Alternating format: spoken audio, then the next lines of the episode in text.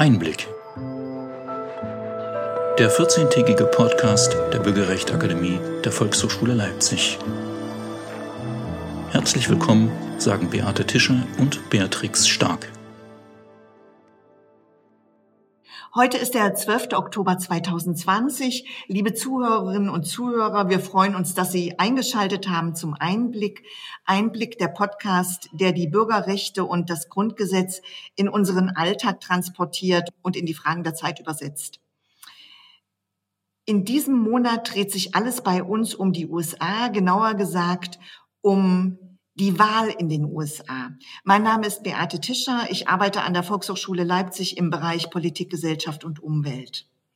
Und ich darf auch ein herzliches Willkommen von meiner Seite ausrichten. Mein Name ist Beatrix Stark. Ich bin Psychologin und Entspannungstherapeutin und nicht an der Volkshochschule, sondern bin über den Verein der Quernetzer e.V. zur Volkshochschule gekommen und wir machen ganz viele Projekte schon seit längerem im Bereich politischer Bildung mit Beate und der Volkshochschule. Unsere heutige Podcast-Episode geht also noch einmal in die USA. Wir wollen uns noch einmal mit der Präsidentschaftswahl beschäftigen. Vor 14 Tagen hatten wir ein Gespräch mit Jörg Schönenborn, dem Wahlspezialisten der ARD. Da haben wir auf das sehr unterschiedliche Wahlsystem geblickt. Es gibt ja doch große Unterschiede zwischen dem deutschen Wahlsystem und dem amerikanischen. Vieles ist für uns absolut ungewohnt von den Wahlmännern, der Fokussierung auf die beiden Spitzenkandidaten, dass wir nur zwei Parteien in den USA haben.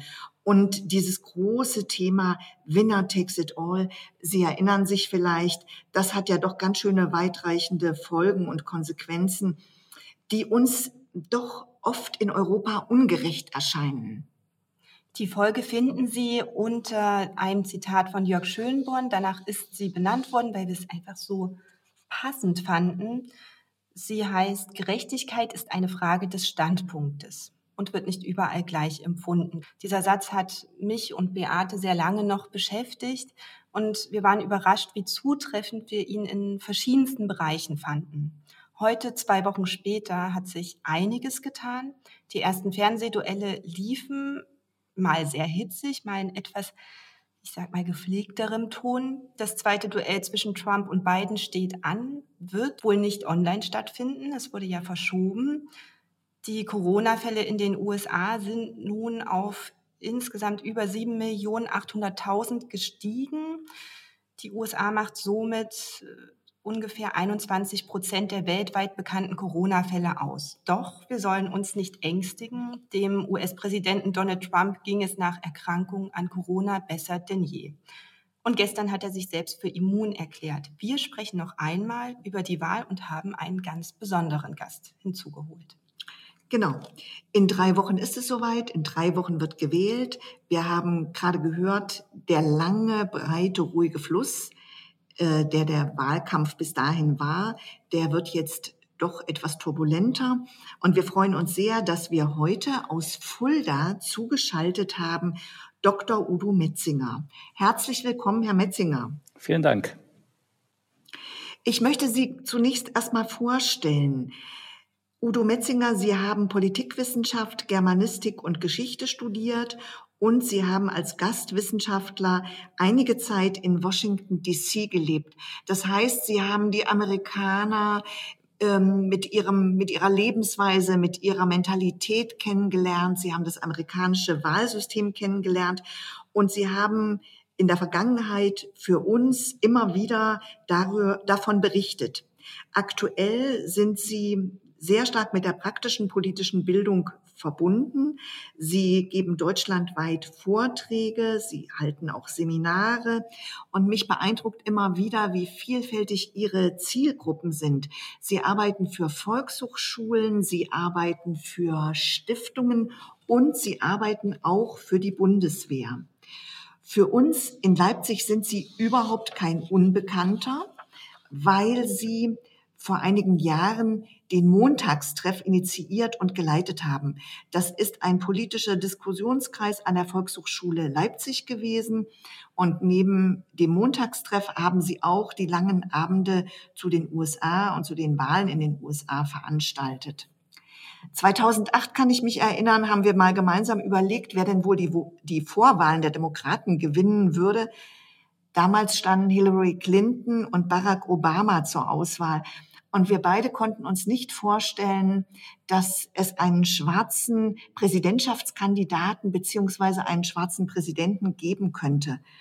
Und wir waren dann doch sehr überrascht. Das heißt, die USA sind auch immer wieder für eine Überraschung gut. Sie haben den Wahlkampf jetzt beobachtet. Wie empfinden Sie ihn und können wir uns noch auf eine Überraschung einstellen? Ja, es gibt ja diese berühmte Oktober-Surprise, die Oktober-Überraschung, die nochmal die Karten ganz neu mischt. Wahrscheinlich war es die Corona-Erkrankung von Donald Trump, die dieses Jahr in diesem Wahlkampf des Oktober-Surprise war. Ähm, sein Umgang mit der Pandemie wurde da nochmal sehr stark beleuchtet. Seine Verharmlosung dieser Krankheit angesichts von 210.000 Toten in den USA mittlerweile, die an oder mit dem Virus gestorben sind seine Weigerung, Masken zu tragen, dieses Entledigen der Maske in dieser Szene am vergangenen Montag vor dem Weißen Haus, nachdem er nach Luft schnappend die Treppe hochgegangen ist. All das sind Bilder, die werden diesen Wahlkampf dominieren und prägen in der letzten Phase. Und eigentlich ist dadurch das nochmal in den Fokus geraten, was die Republikaner und was die Trump-Kampagne verhindern wollten, nämlich den Umgang dieser Administration mit der Pandemie und das in vielen Punkten offensichtliche Versagen. Von daher ist der Wahlkampf nochmal etwas spannender geworden und dieses lange, ruhige Dahinfließen, naja, mittlerweile erleben wir so eine eigene Dynamik, die sich da nochmal entwickelt.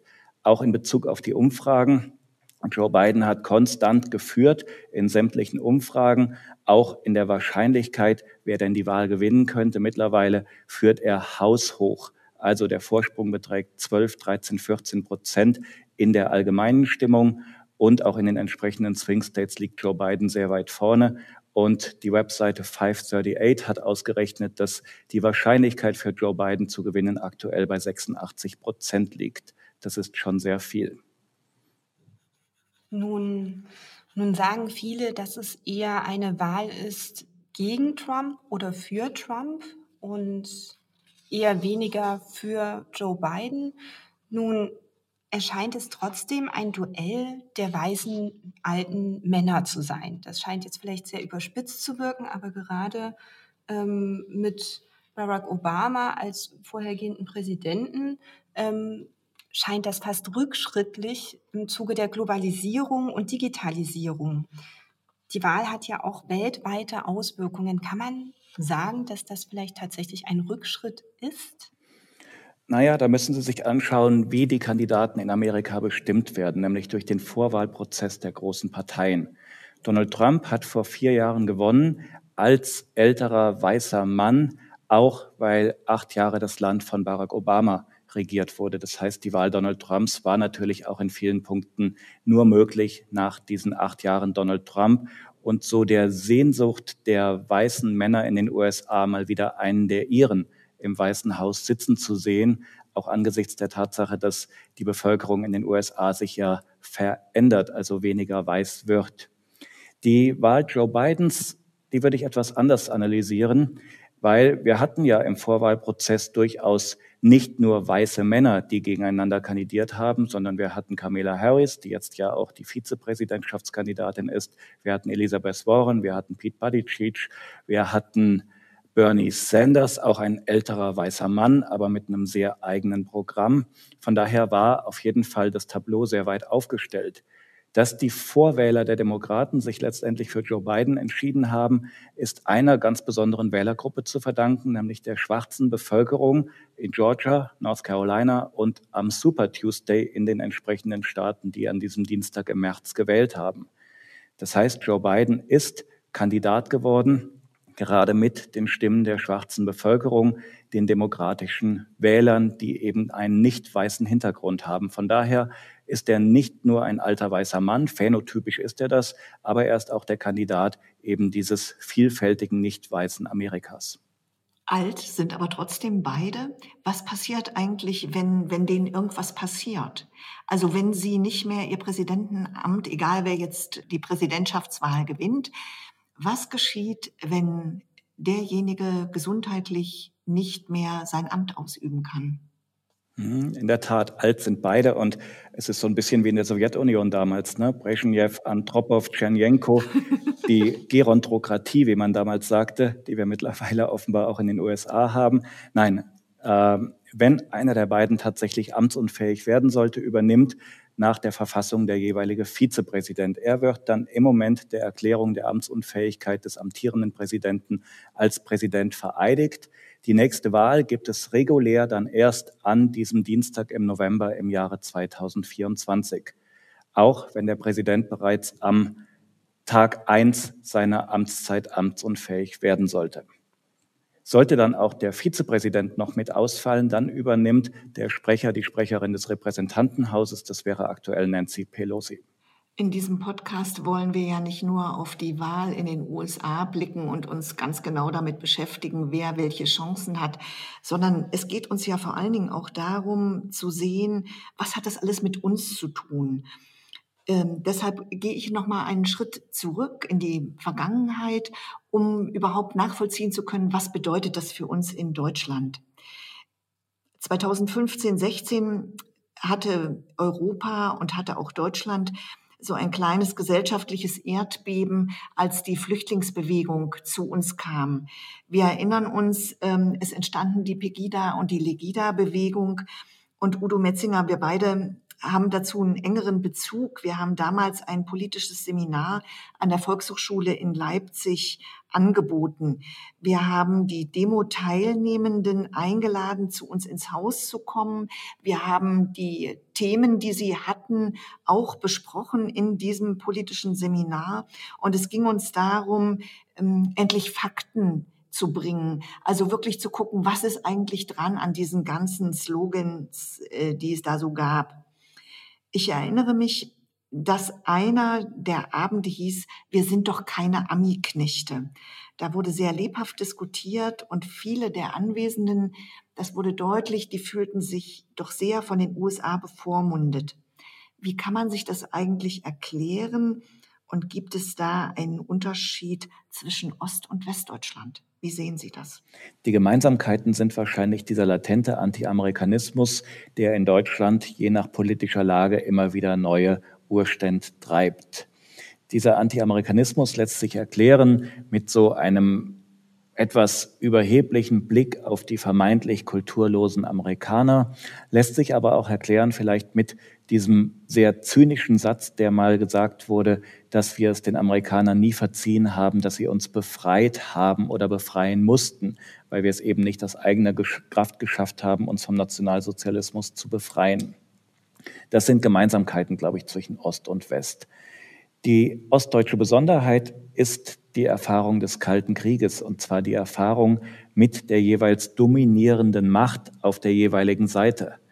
Im Westen waren das die USA und die haben sich ausgezeichnet durch den Einsatz von Softpower, von weicher Macht, indem sie die Westdeutschen unterstützt und aufgebaut haben mit dem Marshallplan, mit vielen Segnungen. Und am Ende hatte Westdeutschland so eben den Erfolgsweg beschreiten können, Wirtschaftswunder, Demokratisierung, politische Stabilität.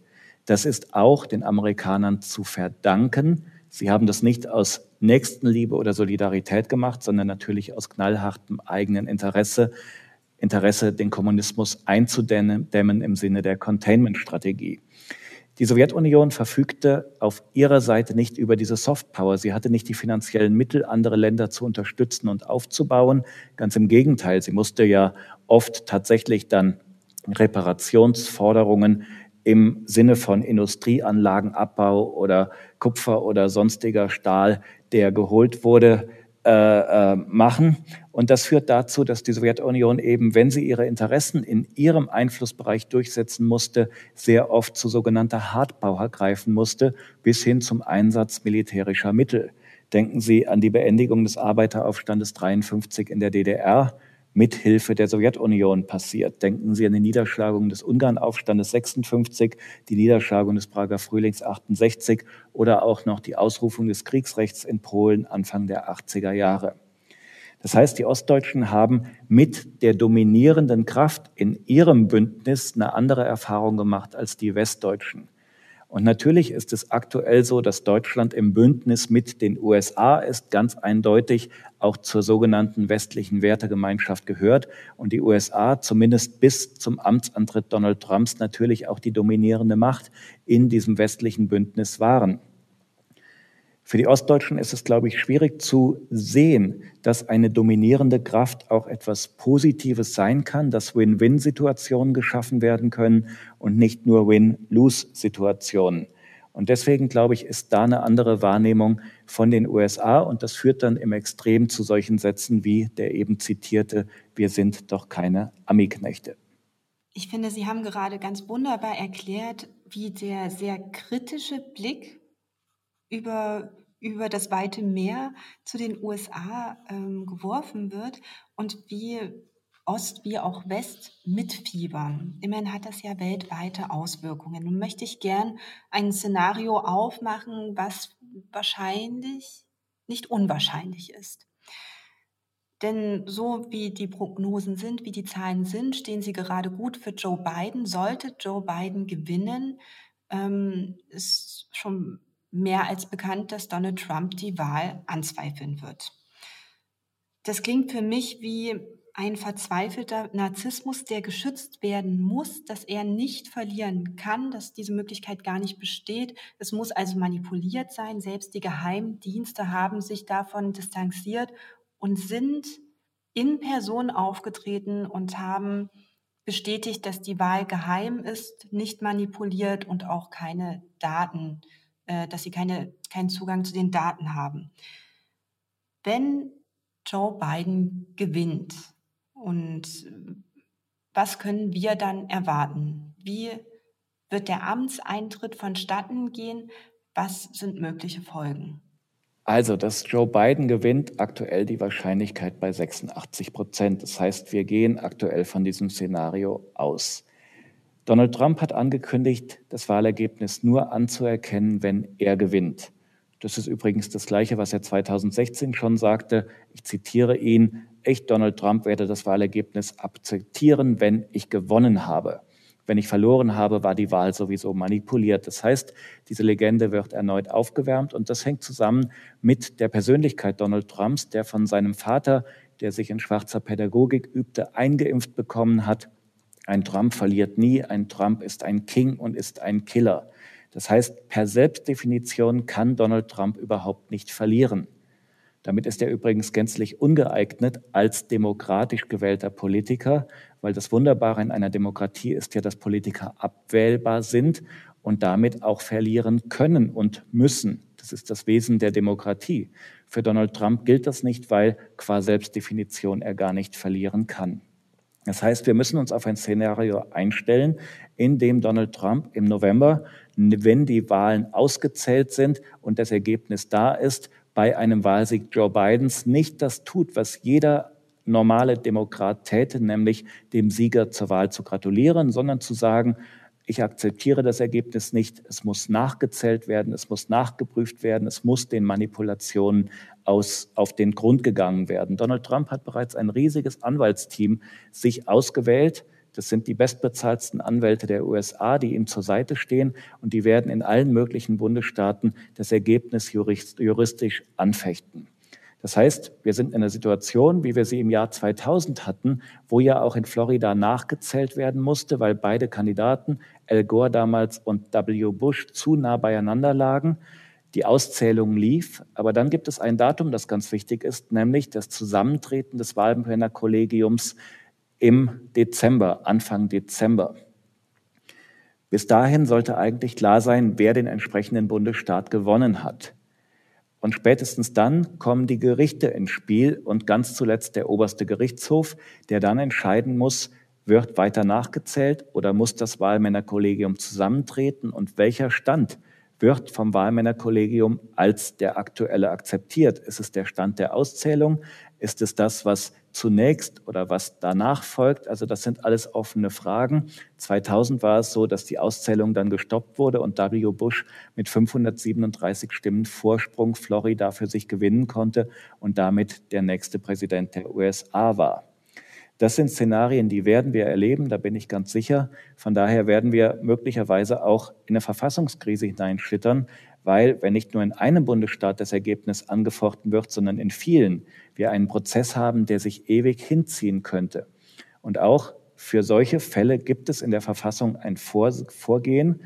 Irgendwann kann dann nämlich das Repräsentantenhaus zusammentreten und kann bei Uneinigkeit im Wahlmännerkollegium tatsächlich den Präsidenten wählen. Jetzt klingt das erstmal positiv für Joe Biden, weil aktuell die Demokraten im Repräsentantenhaus die Mehrheit haben und auch nach dem November, nach allen Prognosen, die Mehrheit halten werden können.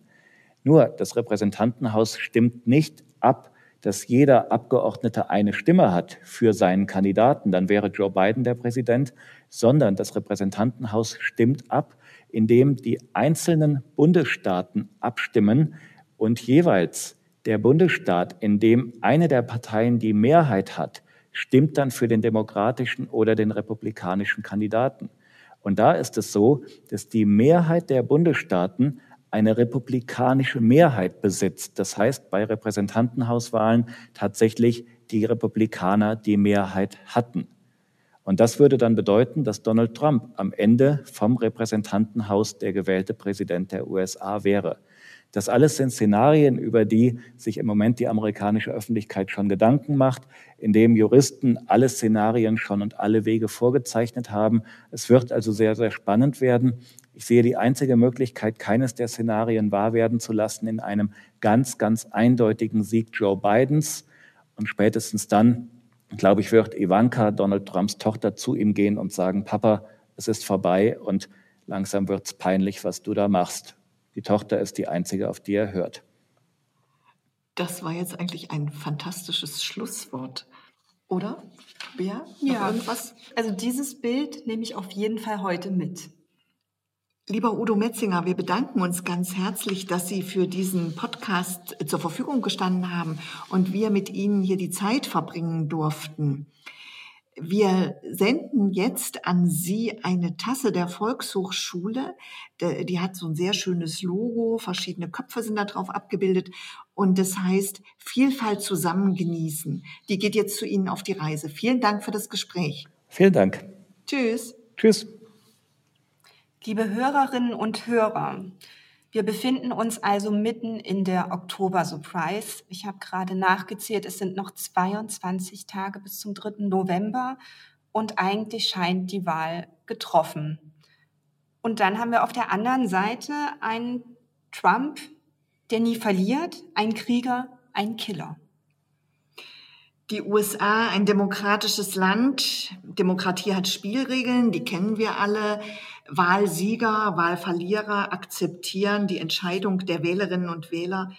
Donald Trump, der jetzt schon die ganze Zeit sagt, dass er eigene Regeln hat und dass er nicht, nicht akzeptieren wird, diese Wahl zu verlieren.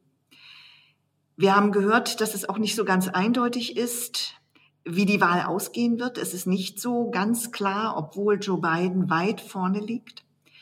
Wie wird die Demokratie damit umgehen? Welche langfristigen Folgen wird das Ganze haben?